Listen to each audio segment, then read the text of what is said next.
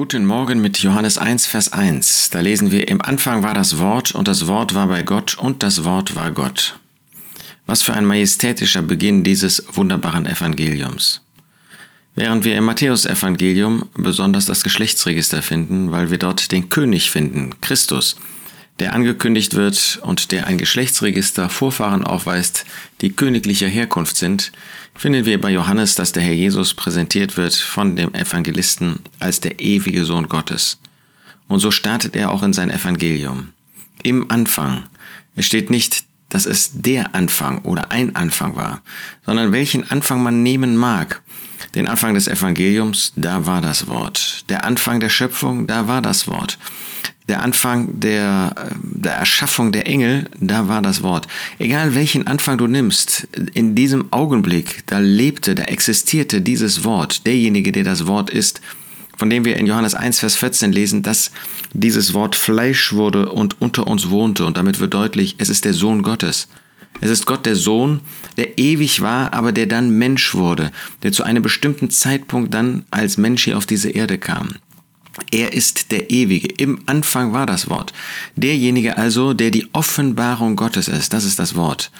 Wort Logos ist ein Begriff, der uns zeigt, dass jemand etwas offenbart. Und durch das Reden, durch das, was wir sagen, durch das, was wir schreiben, offenbaren wir etwas von uns.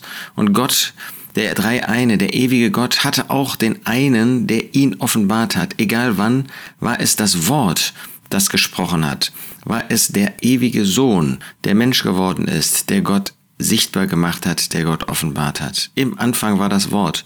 Und das Wort war bei Gott. Diese Person wird unterschieden innerhalb der Gottheit. Er war bei Gott. Der Sohn ist nicht der Vater, der Sohn ist auch nicht der Heilige Geist.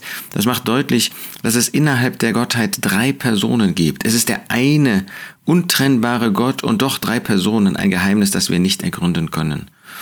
Also er war ewig und ist ewig im Anfang. Er ist unterschieden innerhalb der Gottheit. Und das Wort war Gott. Das macht deutlich, dass er der ewige Gott ist. Dass er nicht Gott wurde. Dass er nicht irgendwie eine Erscheinung von Gott ist, sondern er ist Gott. Das Wort war Gott. Und das ist zugleich derjenige, der für uns auf diese Erde gekommen ist, um uns zu retten. Es ist über unser Verständnis, was hier in diesen Versen, in diesem Vers vorgestellt wird. Aber wir bewundern ihn. Im Anfang war das Wort und das Wort war bei Gott und das Wort war Gott. Und das ist derjenige, der für uns am Kreuz von Golgatha als Mensch gestorben ist. Ihm sei die Ehre und die Herrlichkeit in Ewigkeit.